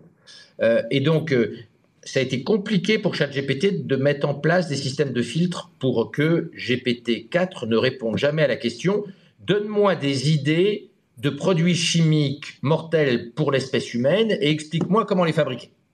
Eh bien ça, GPT-4 ne répond pas à ce type de questions parce qu'une équipe spécifique chez OpenAI y a travaillé avant la sortie de GPT-4 euh, le 15, 14 ou 15 mars 2023. Alors, il est peut-être dommage de ne pas décentraliser l'IA en open source, mais euh, la société ne le fera pas. Elle n'autorisera la décentralisation que de formes d'IA extrêmement frustres. Elle n'autorisera pas les gens à fabriquer en local des virus informatiques ou des virus biologiques ultra dangereux. Elle n'autorisera pas les gens à faire de la recherche avec des buts délétères et des buts toxiques pour l'humanité. Euh, le politique interdira la décentralisation des IA euh, euh, supérieures à GPT-4 ou GPT-5. J'en ai la conviction euh, absolue. Même si 99% de son utilisation est pour euh, la bonne cause? Si 99% des gens qui fabriquent une bombe atomique dans leur garage s'en servent uniquement pour caler euh, un vieux matelas et que seulement 1% des gens font exploser leur bombe atomique et détruisent leur ville, c'est très très très très très très très grave. Avec une technologie démurgique, même s'il n'y a qu'un millionième des gens qui se servent mal de la technologie d'Homodeus, tu as une catastrophe. Tu as une asymétrie totale entre l'IA, la technologie d'Homodeus, et les technologies non démurgiques. Avec une technologie démurgique, d'avoir seulement 1% des gens qui déconnent est inacceptable. D'avoir une personne sur mille qui déconne est insupportable. D'avoir une personne sur un million qui déconne, c'est insupportable. D'avoir une personne sur un milliard qui déconne, c'est encore insupportable et ça conduit, entre guillemets, à la fin du monde. Donc, tu as une asymétrie complète entre les technologies d'Homodeus et les technologies non démurgiques. Et ça, il faut bien l'avoir en tête. Alors, euh, bon, je trouve que tu es, quand même euh, assez euh, confiant, tu es assez optimiste par rapport au rôle des États, par rapport au futur de l'intelligence artificielle, surtout qu'en plus, bah, il y a beaucoup trop d'États, il y a 200 pays, il y a toujours, y a toujours moyen de, de contourner les règles. Enfin, je veux dire, je sais pas, euh, je sais pas comment tu arrives à croire que qu'un un, gouvernement ou les gouvernements du monde réussiront à, à, réguler ce, ce truc-là. Est-ce que j'ai dit que ça allait être facile? Est-ce que les relations internationales sont faciles? Est-ce que nos relations avec l'Afghanistan sont faciles? Est-ce que la crise israélo-hamas est simple à régler? Est-ce que la crise entre l'Ukraine et la Russie est simple à régler? Non. Les relations internationales, c'est le royaume de la réelle politique, c'est pas le royaume des bisounours, c'est le monde de la testostérone, c'est mmh. pas le monde de la bienveillance, c'est pas le monde de la gentillesse. Les relations internationales appliquées à l'IA vont être un monde extrêmement rugueux. Il va y avoir des discussions euh, viriles, il va y avoir des chantages de certains États qui vont menacer de sortir des IA fortes pour faire chier. Il y a des terroristes qui vont être soutenus par leurs États, euh, euh, par leurs États terroristes qui, pour des raisons politiques ou religieuses, vont tenter de produire des IA fortes dangereuses. Il y a des groupes nihilistes qui vont chercher à sortir des IA fortes. Euh, au Japon, il y a 40 ans, il y a un groupe nihiliste hein, qui a mis du sarin dans le métro. Son chef a été exécuté, hein, il a été condamné à mort au Japon, mais il voulait tuer le maximum de gens en mettant euh, des gaz neurotoxiques dans le métro parce qu'il voulait hâter la fin du monde. Alors, ça n'a pas bien marché parce qu'en fait, le sarin dans le métro n'avait pas très bien diffusé. Il y a eu quelques morts, mais pas énormément. Mais des groupes nihilistes comme ça, il y en aura à l'ère de l'intelligence artificielle, comme il y en a toujours eu. Il y a eu dans le passé plein de groupes nihilistes. Hein. Euh, il y en a eu dans le monde arabo-musulman. Il y a des gens qui, qui, assassinaient au hasard au Moyen Âge, par nihilisme religieux absolu, euh, les gens qui le, qui croisaient. Donc, euh, ce n'est pas un problème nouveau. Donc, on va avoir beaucoup de difficultés, ça va nous occuper pendant un certain temps, et, il il faut jamais oublier que l'intelligence artificielle n'est pas un problème pour six mois, cinq ans, cinquante ans ou cinq mille ans. Notre cohabitation avec l'intelligence artificielle sera toujours un problème dans un milliard d'années. Ce n'est pas un problème qui va s'arrêter. Donc, les synergies, quelle qu'en soit la forme, entre l'IA et l'intelligence biologique, qui pourrait conduire euh, à la disparition de l'intelligence humaine peut-être un jour ou à sa fusion avec l'intelligence artificielle sous la forme d'une cyborgisation, les relations vont être compliquées, vont être durablement compliquées. Donc euh, il ne faut pas, faut pas qu'on se roule par terre et qu'on commence à criser le premier jour. Ces difficultés de gestion de l'intelligence artificielle, nous les avons sur le dos au moins pour le prochain milliard d'années. Donc euh, oui, ça va être, euh, euh, ça va être très chaud et ça va être un sujet de préoccupation continue pour l'humanité parce que on n'est pas capable d'arrêter l'IA et on, va devoir vivre avec, avec elle sous un contrôle partiel, ne serait-ce que parce que notre capacité à prévoir l'évolution de l'IA est nulle. Mmh. C'est d'ailleurs ce qui inquiète les politiques. Le fait que personne n'ait vu la scalability des LLM est très angoissant. Parce que euh, il est tout à fait possible qu'on ne voit pas les étapes d'après. Pour l'instant, les, études, les, travaux les plus sérieux montrent qu'il n'y a pas dans GPT-4 de propriété émergente significative, euh, ni de conscience artificielle, ça on s'en doutait, mais dans le futur, on peut imaginer qu'il y ait des IA, pas forcément des LLM, qui aient des propriétés émergentes, qui se développent sans qu'on s'en rende compte. Donc le monitoring de l'arrivée d'IA fortes hostiles pourrait être très très très très compliqué. On, commence à peine à réfléchir à ces questions et, je partage, là, je l'ai déjà dit récemment, mais je partage ce qu'a dit Nick Bostrom. Euh, nous avons pris 30 ans de retard nous aurions dû commencer à réfléchir au contrôle de l'IA en 1990. La société civile et les politiques ne s'y sont pas intéressés et aujourd'hui on est obligé d'y réfléchir à chaud. Mmh. Euh, je sais que tu m'as dit euh, au départ, euh, avant l'émission, que tu pouvais rester une heure. Si, si tu es d'accord pour rester un petit peu plus longtemps, je peux prendre Les, les, questions des gens. Ouais, ouais, ok. Ok, cool. Alors, euh, bah, j'invite parce que je l'ai pas fait. Il y a des gens qui m'ont demandé la parole euh, pendant l'émission. Je n'ai pas accepté. Euh, désolé les amis, parce que je, voulais gérer la montre. Alors maintenant, si s'il y en a parmi vous qui veulent réagir sur des choses qui ont été dites pendant l'émission, bah, demandez-moi le rôle de speaker maintenant. Je vais vous donner, je vais vous donner la parole. Juste essayer d'être pertinent et concis. voilà, pas de moi, je dans ma vie, machin. très court et, très pertinent, s'il vous plaît.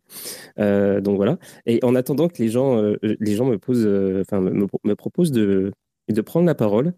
je voulais te poser une question parce que c'est un sujet que tu as abordé sur Thinkerview et je trouvais, que, je trouvais génial que tu abordes cette question parce que c'est quelque chose auquel j'ai beaucoup pensé. Est-ce que tu penses que c'est possible? Je, sais que, enfin, je connais un petit peu la, réponse, mais bon, est-ce que tu, tu, penses que c'est possible que l'humanité soit juste un, euh, quelque chose de passage et qu'en fait, on, on, est juste là pour, euh, pour créer les robots finalement, en fait, on, va. J'ai longtemps espéré le contraire. Notre incapacité pour le moment à définir une bonne stratégie face à l'IA, notre incapacité à réfléchir aux limites de l'éducation et, aux moyens de surmonter les limites de l'éducation, la vitesse extrêmement rapide de développement de l'IA, la très très forte scalability de l'IA, pour reprendre un terme que j'ai utilisé déjà, aujourd'hui me font douter. J'avais, dans un précédent livre, j'avais écrit euh, Il faut sauver le guide Michelin. Donc il faut il faut éviter la cyborgisation de l'homme et il faut garder euh, une libido, euh, l'appétit. Il faut, il, faut garder nos passions humaines, biologiques, liées à la présence de notre corps physique. Aujourd'hui, j'ai l'impression que la bataille est en train d'être perdue et qu'en réalité, comme le disait Musk depuis longtemps, euh, l'intelligence humaine, le neurone humain est en fait le disque dur de, démarrage de l'intelligence artificielle.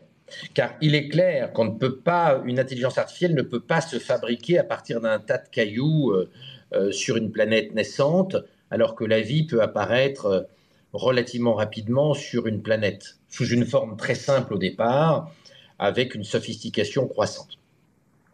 Euh, le neurone est apparu sur Terre il y a 550 euh, millions d'années, à peu près, euh, la vie ayant un petit peu moins de 4 milliards d'années. Donc on a eu 3 milliards, 3 milliards et demi d'années sans neurones. Hein. il faut du temps pour que la sélection darwinienne conduise, conduise au neurone. Donc le neurone a 550 millions d'années. L'intelligence conceptuelle humaine a, a 200, 250 000 ans à peu près. Et le transistor est né en 1947, ce qui a valu le prix Nobel à, à et euh, GPT 3.5 a même pas un an. Donc on voit que le rythme du neurone est très lent par rapport au rythme euh, de l'intelligence artificielle. Aujourd'hui, nous sommes très nettement au-dessus de l'intelligence artificielle, même si elle nous dépasse ponctuellement. On n'est pas encore face à, de l'AGI, mais l'IA progresse beaucoup plus vite que nous. Même si nous en sommes le géniteur, ça ne change rien. Et dans le grand débat qui a été développé dans la biographie de, de, hein, entre Larry Page et Mosk, Larry Page expliquant que le temps du cerveau biologique était terminé et qu'il ne fallait pas s'obstiner, qu'il fallait, il fallait maintenant laisser le temps à l'IA parce que le cerveau biologique ne pouvait pas être compétitif, avec en face euh, Musk expliquant que si, qu'il fallait augmenter l'homme c'est pour ça qu'il a créé Neuralink, hein, qu'il fallait euh, augmenter l'homme pour sauver le corps biologique et éviter euh, la prise de contrôle par, par l'IA. Dans ce débat-là, j'ai longtemps espéré que Musk pouvait avoir raison. Plus ça va ces derniers mois, plus je pense que c'est Larry Page qui a raison, même si je le regrette. Je voudrais que le guide Michelin ne disparaisse pas j'ai bien peur qu'il disparaisse et que le neurone biologique perde la bataille, pas demain matin, mais dans 500 ans, dans 1000 ans, dans 5000 ans. Je ne vois pas comment on pourrait tenir très longtemps, même avec des prothèses intracérébrales, même si Neuralink marchait un jour en, en neuroenhancement. Les limitations de nos capacités intellectuelles, les limitations de nos capacités mnésiques, les limitations euh, euh, biologiques hein, du neurone sont très très très fortes. On ne peut pas augmenter le nombre de neurones significativement, on ne peut pas augmenter la vitesse de conduction euh, euh, électrobiochimique euh, dans, notre cerveau. Notre capacité amnésique est très limitée. On, ne peut absolument pas retenir tout le web, alors que l'IA peut avoir tout le, tout le web en, en fenêtre d'attention ou quasiment en fenêtre d'attention. Donc, tout cela me fait douter j'ai bien peur aujourd'hui que Larry Page ait raison et que l'avenir est à l'intelligence non biologique et je m'en attriste beaucoup. Ok, bah merci beaucoup pour cette euh, longue, longue réponse. J'ai, euh, alors, je vois des personnes qui m'ont demandé le, le, rôle de speaker. Le problème, c'est que j'arrive pas à les accepter. C'est pour ça que je t'ai donné euh, euh, Laurent de MEV Capital. Je t'ai, je euh, mis co-host pour, pour, Je sais pas si tu les vois, si tu peux accepter, accepter des gens. Mais moi, ça marche pas. Alors, dès que je vois quelqu'un, avec plaisir. Ouais, c'est ça. Twitter, Twitter Space est connu pour avoir des bugs en permanence tout le temps. Donc, euh, je suis même pas surpris de, de ça. Je ne sais pas si euh, Riku ou Quarl voulaient euh, poser une question, mais euh, désolé pour ceux qui voulaient poser des questions. Je, je peux juste pas vous accepter. Je, vois quatre personnes en attente. Et ouais, puis, bonsoir. Je peux. C'était euh, très intéressant. bonsoir, monsieur. Euh, c'est vrai que de votre discours, à chaque fois, on a, on a envie d'intervenir et puis soit de surenchérir, soit d'ajouter quelque chose. C'est pas évident parce qu'on est, on est nombreux ici. Et prendre la parole, bah voilà, on ne peut pas tous le faire. Euh, L'intelligence artificielle, effectivement, c'est problématique parce que ça pose beaucoup de questions. Et puis, euh, on se demande si ça va pas nous dépasser, quoi. Euh, ça va nous dépasser. Alors, euh, ça, ça, va nous dépasser. Il n'y a, y a aucun expert en IA qui pense que l'IA ne va pas nous dépasser. Le débat entre Hinton, Bengio et Lequin, euh, il n'est pas sur le dépassement. Même Lequin a expliqué de nombreuses fois que l'IA va nous dépasser. Le débat aujourd'hui, il est entre Lequin qui dit nous rentrons dans une lumière et l'IA ne sera jamais hostile, et puis Bengio et Hinton, les deux autres co-créateurs des réseaux de neurones profonds, qui, qui, voient la fin du monde euh, dans pas très longtemps si on ne régule pas fortement l'IA. Donc nous allons être dépassés. Je connais aucun expert je n'ai rien lu allant dans un sens contraire. Tout le monde est convaincu que l'IA va nous dépasser et qu'elle va au moins atteindre les GI. Pas forcément dans 1000 jours, pas forcément dans 2000 jours, mais euh, à, la fin de la prochaine décennie. Donc le débat, il est plus tellement de savoir si on va être dépassé, on va l'être. Moi, en médecine, je suis dépassé par l'IA, fortement dépassé tu, n'étais peut-être pas là au début quand j'en ai parlé, mais je suis écrabouillé. Et, je, racontais tout à l'heure comment j'ai testé euh, une infirmière plus GPT-4 versus moi sans GPT-4. Je suis écrabouillé. là, où, ça fait peur, euh, par contre, c'est là où en fait on a une prise de conscience. Je pense, c'est que en fait, pour l'automatisation, faire des calculs très rapides, en fait, on avait euh, on, savait que l'informatique était capable de, choses surprenantes, mais aujourd'hui, c'est vrai qu'on est à un tournant. C'est au niveau de la créativité, en fait. Écrire des livres, euh, créer des œuvres euh, picturales, euh, bientôt peut-être faire de l'animation, voire peut-être faire des films, on ne sait pas. Et c'est là où effectivement, je pense que l'être humain se sent un petit peu dépassé. Alors c'est autant enthousiasmant qu'en fait, bah, ça fait peur en fait. Alors, sur, l'innovation, si tu veux te faire un peu peur, euh, lis l'article du Wall Street Journal euh, euh, d'il y a trois semaines qui, détaille l'étude qui a été faite à Wharton, où on a opposé les 17, euh, on a opposé les, étudiants du MBA de Wharton, hein, qui est l'un des qui est le troisième ou quatrième meilleur MBA au monde selon les années, avec GPT-4 dans la définition d'idées originales, d'idées nouvelles, de concepts business et marketing nouveaux. Et GPT-4 a écrabouillé les étudiants du MBA de Wharton, qui sont parmi les meilleurs étudiants des États-Unis d'Amérique. Donc, euh, sur la créativité, les choses sont plus inquiétantes qu'on l'imaginait. Les LLM sont très innovants, ont beaucoup d'idées originales.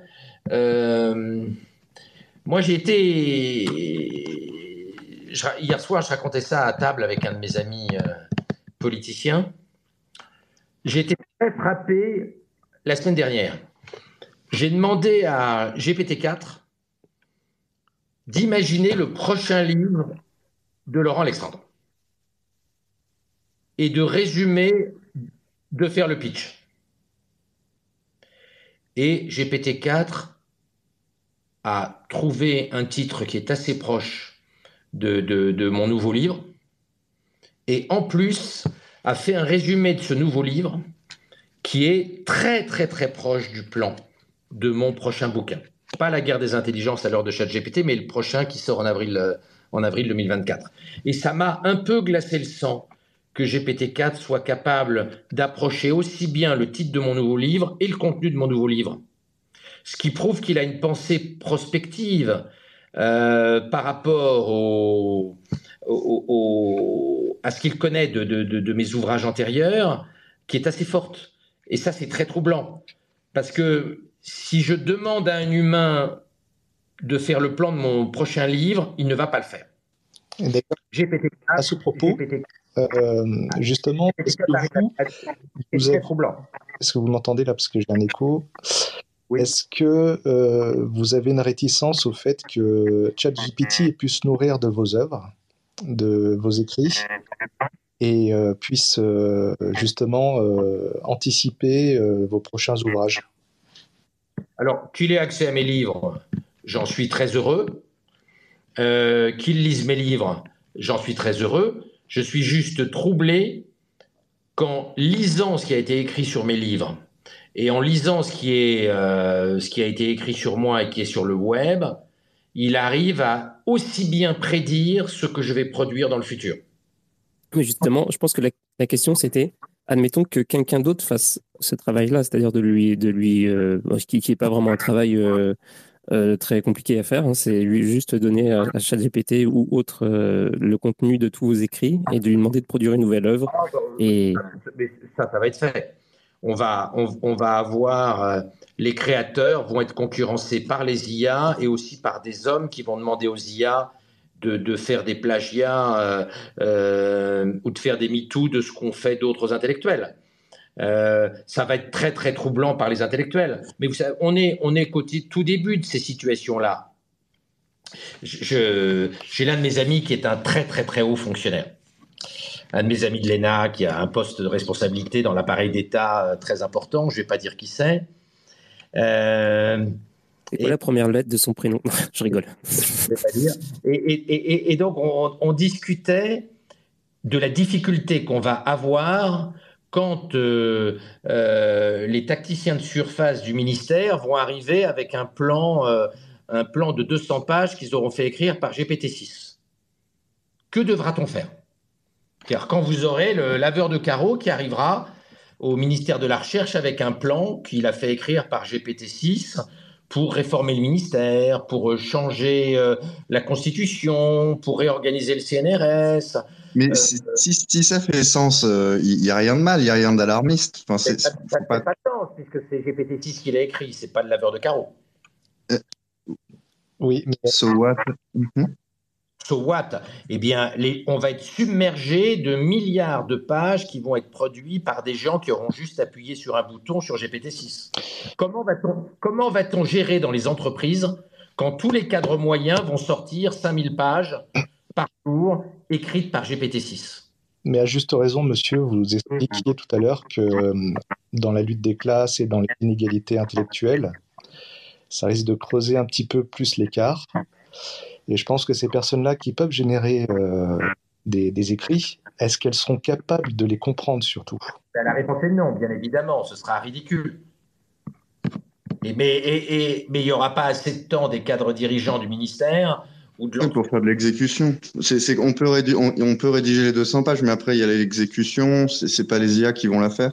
Mais ah, non, mais j'ai pas dit le contraire. J'ai dit qu'on va être submergé de contenus produits par le middle management et qui auront, en réalité, auront été faits par GPT-6. Alors, euh, et, si tu veux, si, quand tu es cadre dirigeant dans une boîte, si tous les cadres moyens en dessous de toi te font remonter 5000 pages par jour, ça va être compliqué à gérer. On, a ah des, ben important d'obésité cognitive dans le futur En fait, il suffit d'utiliser une intelligence artificielle pour, pour absorber ces, toutes, ces, toutes ces pages qui sont envoyées par ces gens qui ont utilisé d'autres intelligences artificielles. Là, on a quand même un danger qui est que l'ensemble de la décision euh, politique, entrepreneuriale, soit dans des boucles IA, IA, IA, IA, sans humain euh, à l'intérieur, pour la simple et bonne raison qu'aucun humain ne va être capable de lire un milliard de pages par jour. Ouais, bah, c'est ça. Et, euh, et, du coup, en fait, le, rôle de l'humain, ça va être quoi finalement? Ça va être la, la, prise de décision je, ne suis pas sûr. Dans, un avion, c'est plus le pilote qui décide. Et heureusement, parce que le pilote n'est pas capable d'interpréter en temps réel les téraoctets produits par les capteurs. Dans un Airbus A350, je crois qu'il y a 5000 capteurs. Euh, ça produit des téraoctets de data. Aucun être humain n'est capable d'agréger les data. Donc en réalité, le pilote ne décide pas. Et je vous rappelle que les dernières fois où le pilote a, a décidé à la place de l'ordinateur de bord, on a fait plouf dans l'océan. Donc euh, je ne suis pas du tout certain que la décision va rester médicale, euh, humaine. Je voudrais bien qu'en médecine, le cut-off, la décision finale, soit faite par le médecin. Mais je suis cancérologue. Le séquençage ADN d'une tumeur, c'est 20 téraoctets. C'est 20 000 milliards d'octets, 20 000 milliards de data. Je peux faire croire que je vais lire les 20 000 milliards de data avant de choisir la chimiothérapie, mais ce sera un mensonge. Même si je fais une consultation longue, 8 minutes, je ne vais pas lire en 8 minutes 20 000 milliards de data en les interprétant et en les croisant avec le reste du dossier médical, qui lui aussi va enfler avec les capteurs, avec euh, euh, la médecine data-driven, la médecine personnalisée, etc., etc. Donc, en réalité, de penser qu'on va garder la décision dans un monde où il va y avoir un milliard de fois plus de data que ce que notre cerveau est capable de traiter, c'est une illusion. Mais, je pense que c'est déjà le cas, vous, ne pensez pas? Oui, mais ça n'est pas au degré, ça n'est pas au, degré où ça l'est aujourd'hui. Les disons que la capacité maximale d'absorption ou d'intégration d'informations euh, pour un, un, cerveau moyen a déjà été dépassée. Et donc euh, là, de ce côté-là, je pense qu'on est déjà là. Il est peu dépassé. C'est-à-dire qu'aujourd'hui, il y a encore beaucoup de domaines où tu peux prendre la décision parce qu'il n'y a pas encore trop de data. Demain, il va y avoir beaucoup de domaines où, on sera saturé sur le plan euh, cognitif. Ah ben, je vois qu'il y a deux grands experts des, de la régulation euh, de l'IA là, qui sont euh, Brivel et, et Laodis. que je vous conseille de les suivre sur Twitter. C'est deux types absolument exceptionnels sur la compréhension, sur la compréhension de l'IA. Mais vous savez, depuis 30 ans, en, finance et en développement en informatique, euh, il y a déjà une, on est déjà submergé de données et on arrive à la gérer, entre guillemets. Oui, mais ça n'est pas, ça n'est pas généralisé, ça n'est pas euh, sur l'ensemble de l'activité humaine. Là, le problème qu'on va avoir, c'est qu'il va y avoir une part croissante de l'activité humaine où on va être cognitivement dépassé, où, la volumétrie de data sera trop importante et on n'a pas les outils pour réguler. On n'a pas les outils pour apprendre aux gens à gérer cette obésité cognitive, à trier l'information, ce qui est très très compliqué, très très difficile. C'est pour ça d'ailleurs que, Google n'a pas apporté ce que les fondateurs de l'Internet espéraient. Les fondateurs de l'Internet espéraient que les inégalités intellectuelles allaient s'effondrer grâce à Google et grâce à Internet puisque tout le monde allait avoir accès à tout le savoir mondial gratuitement, il n'y aurait plus d'inégalité intellectuelle. Ce que les créateurs du web, comme Tim Berners-Lee et, les fondateurs des moteurs de recherche n'avaient pas compris, c'est que, au contraire, euh, Google augmentait les inégalités intellectuelles parce qu'il apporte trop d'informations et que euh, beaucoup de gens ont du mal à trier l'information, notamment parce qu'ils lisent lentement. Et, qu'il euh, y a une prime avant même l'intelligence artificielle, aux gens capables de lire vite, de trier et hiérarchiser l'information.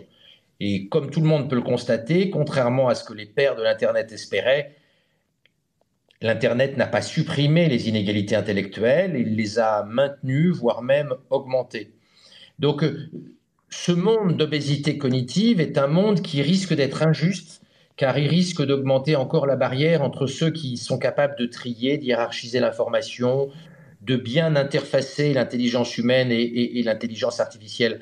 Moi, je crains que nous rentrions dans deux, trois décennies euh, très, très difficiles sur le plan social, avec beaucoup de, tristesse et d'aigreur pour les gens qui vont être dépassés euh, par la rapidité des évolutions technologiques et leur incapacité à apporter de la valeur ajoutée dans cette montagne d'intelligence qui déferle sur nous et qui va nécessiter beaucoup de régulation. C'est la raison pour laquelle je ne crois pas du tout à la mort du cadre et à la mort du travail. Je pense qu'il va falloir énormément de cadres pour réguler ces flux d'intelligence, gérer l'hybridation, l'interfaçage entre l'intelligence biologique et l'intelligence humaine. Je suis entièrement d'accord avec vous, monsieur, euh, notamment sur le fait que euh, plus tard, effectivement, il faudra toujours des cadres dirigeants. Et que, mais c'est déjà le cas, il y a de plus en plus des nouvelles générations qui sont en train d'être abruties, bah, notamment par les réseaux sociaux, par les TikTok, etc., par la facilité, l'accaparement du temps d'attention par euh, des films, des choses comme ça, et la facilité avec laquelle effectivement Wikipédia a apporté énormément de savoir à, portée de main de manière très, très accessible, ça n'a pas pour autant aidé les gens à, à s'intellectualiser et, à, apprendre des choses en fait, puisque plus l'information est proche et, accessible, et moins les gens sont curieux en fait. Et, euh, je pense qu'effectivement, on va au devant de, de problèmes parce que voilà, c'est une société qui va, qui, va, qui va connaître des écarts vertigineux entre les gens qui, qui auront le pouvoir de décisionnaire dans cette société et les gens effectivement qui malheureusement seront, comme vous dites, dépassés par cet ogre euh, d'information. Oui, il ne faut, pas, il faut pas idéaliser le passé. Si tu prends, si tu prends les statistiques de 1980, avant l'ordinateur individuel, avant Internet, avant Google, avant l'IA, on avait déjà une très large majorité des Français qui ne lisaient jamais de livres. Donc le manque de curiosité n'est pas né avec l'Internet et les technologies numériques. Il y avait déjà une très très faible curiosité intellectuelle dans le passé. Et on le voit très bien sur la faible proportion de gens qui lisaient, euh, y compris avant l'ère numérique. Alors, euh, je vais, euh, donner la parole à Omar, et ce sera pas mal, je pense, la, dernière intervention du, public avant qu'on clôture ce space qui est d'excellente qualité. Oui, merci beaucoup. Euh, bonsoir à tous.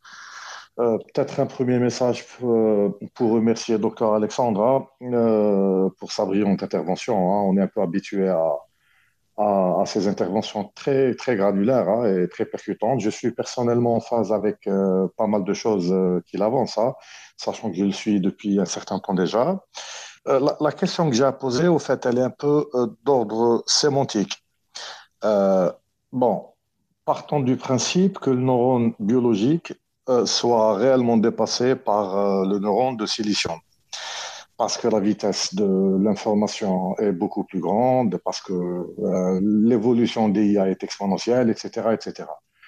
Au final, est-ce que est-ce qu'un monde dominé par ce neurone artificiel là sera significativement différent d'une autre sachant que vous le disiez tout à l'heure à juste titre, euh, au fait, on va voir euh, plein d'IA, une IA aller de gauche, une autre de droite. Vous parliez du 1 pour 1 milliard hein, euh, qui serait une IA extrémiste, etc. Donc au final, est-ce que ce monde, d'ici 5 siècles 10 siècles, serait significativement différent à celui qui est dominé par le neurone biologique Merci. Alors, je vais te répondre, je vais reprendre ce que j'ai dit tout à l'heure. Le, 29 novembre 2022, la veille de la sortie de GPT 3.5, euh, ce que fait GPT 4 en médecine aujourd'hui, je n'imaginais pas ça possible avant 2040 ou 2050. Donc, euh, euh, ma capacité de prévision est nulle. J'avais écrit un papier dans l'Express, les futurologues vont dire de plus en plus de conneries. je pense que c'est vrai. Donc se projeter dans le futur est vraiment extrêmement difficile. Et, je pense que nous ne sommes pas capables de prédire l'avenir de la société à l'ère de l'IA. L'imprévisibilité technologique, l'imprévisibilité des réactions de la société, des réactions sociales, des réactions politiques est, absolument immense. On ne peut pas exclure qu'il y ait des, des crises des gilets jaunes massives dans certains grands pays quand l'opinion va comprendre son dépassement euh, par l'intelligence artificielle et la grande difficulté à, galoper euh, derrière l'intelligence artificielle. Donc je crois que la prévisibilité est très difficile et euh, j'ai beaucoup de mal à, imaginer des scénarios. Alors j'imagine les trois scénarios de base. On n'atteint pas les GI, on atteint les GI ou on atteint la superintelligence. avec des déclinaisons derrière. Mais toutes les interactions politiques, économiques et sociales derrière euh, me semblent extrêmement difficiles à codifier et à, synthétiser aujourd'hui. Donc je pense qu'on n'est pas capable, en tout cas moi je ne me sens pas capable d'imaginer ce qui va se passer euh, euh, dans quelques décennies ou quelques siècles. J'ai peur, à relativement court terme, c'est-à-dire d'ici la fin de la décennie, qu'une euh, partie importante de la population prenne peur.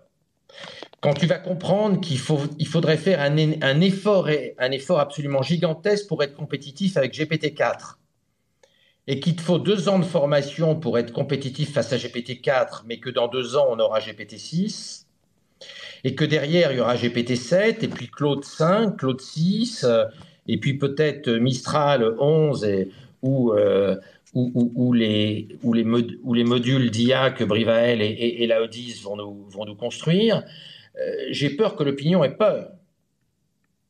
Parce qu'aujourd'hui, le rythme de changement dans les métiers, il est faible. Quand tu es technicien à la RATP, tu changes de technique euh, d'entretien des tramways ou des métros très lentement. Là, on est face à des cassures dans les besoins de formation qui sont absolument euh, euh, considérable. Et, donc, je, suis assez inquiet. Pour tout te dire, moi, en tant que docteur, je suis très inquiet par mon dépassement par l'IA. Il est beaucoup plus rapide que ce que j'imaginais. Et c'est angoissant. En même temps, je ne suis pas angoissé parce que même si je suis vieux et que j'ai presque 64 ans, j'apprends encore vite et jusqu'à mon entrée chez Orpea, je vais rester compétitif face à l'IA. En tout cas, c'est plausible. Mais il y a des tas de gens qui, ont moins de facilité à apprendre ou moins de temps à apprendre ou qui aiment moins apprendre et moins, qui aiment moins se former que, que moi et qui vont avoir du mal et qui pourraient avoir peur. Je pense que les gilets jaunes vont paniquer. Je pense que j'ai discuté avec beaucoup, beaucoup de gilets jaunes en privé et, à la radio et à la télé au moment de la crise des gilets jaunes. J'ai vu leurs angoisses, j'ai vu leurs inquiétudes face à la complexité du monde, à la difficulté du monde, à la difficulté de, de suivre euh, l'évolution des métiers, etc. J'ai peur que la cavalcade technologique qui est à l'œuvre aujourd'hui avec les LLM entraîne des nouvelles crises des gilets jaunes et je pense qu'il faudrait l'anticiper donc, euh, ce n'est pas une réponse directe à, ta question, à, ta remarque. Je crois qu'on ne peut pas prévoir le futur. Je pense qu'on peut simplement un peu le préparer en détectant les endroits où il y a les plus grosses bombes politiques. Et ces endroits, c'est principalement à mes yeux la formation et l'école, compte tenu des très très grandes limitations de la technologie éducative et de la technologie de formation euh, continue des adultes, qui n'ont jamais démontré leur capacité à réduire les inégalités cognitives, qui n'ont jamais démontré leur capacité à aider significativement les gens à augmenter euh, leur plafond, cognitif. Euh, il y a une seule personne qui avait dit la vérité là-dessus, mais il s'en était pris plein la gueule c'était Macron avant d'être élu, quand il avait parlé des ouvrières de Gade euh, en Bretagne. Et il avait dit elles, ont beaucoup de mal, la plupart ne savent, pas, ne savent pas lire, elles vont avoir du mal à se former pour changer de métier. Ce qui était un truisme, une réalité, et il en avait pris plein la gueule. Euh, on n'ose plus dire la vérité aujourd'hui sur la difficulté que les gens peuvent avoir à apprendre des choses nouvelles, à se former à des nouveaux métiers. À l'ère de la tornade technologique à l'œuvre aujourd'hui, euh, il va peut-être falloir casser ce tabou pour se poser les vraies questions sur comment fait-on pour aider les gens qui n'apprennent pas vite? Comment fait-on pour aider les gens qui ne sont pas très innovants? Comment fait-on pour aider les gens qui ont moins de facilité intellectuelle?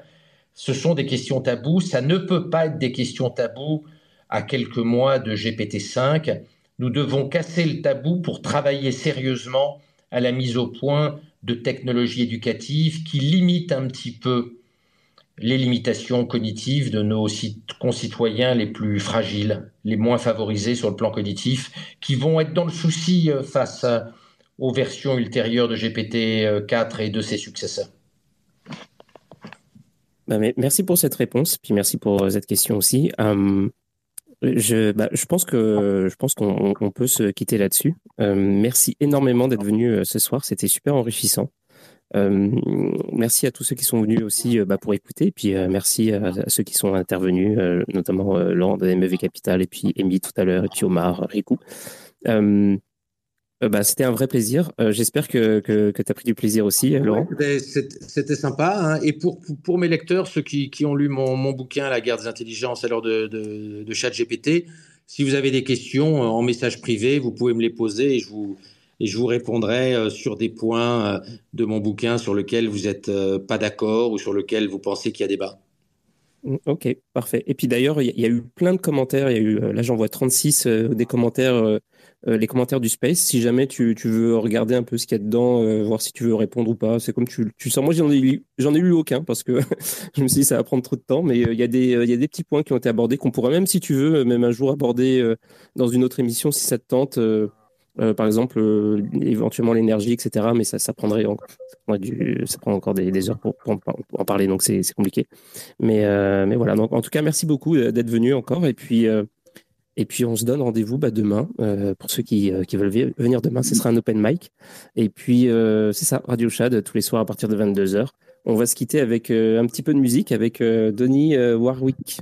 Voilà, avec Don't Make Me Over. Mmh. Allez, salut.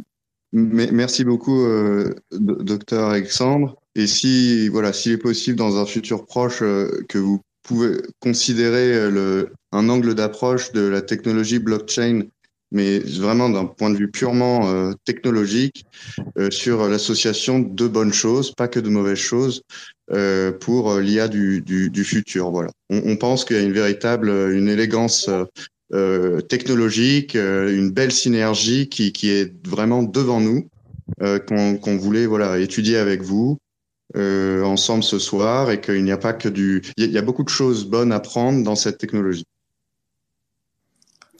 Ok. Voilà, on se quitte, on se quitte là-dessus. Merci, salut.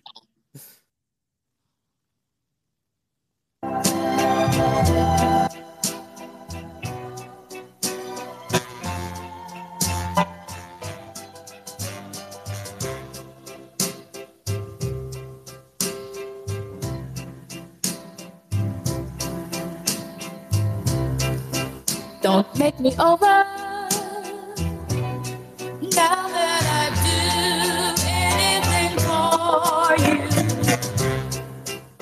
Don't make me over.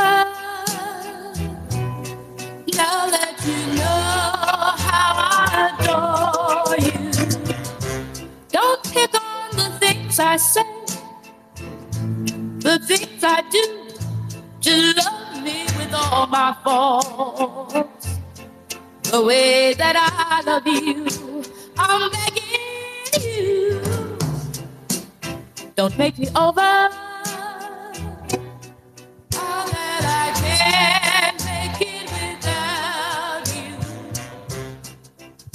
Don't make me over.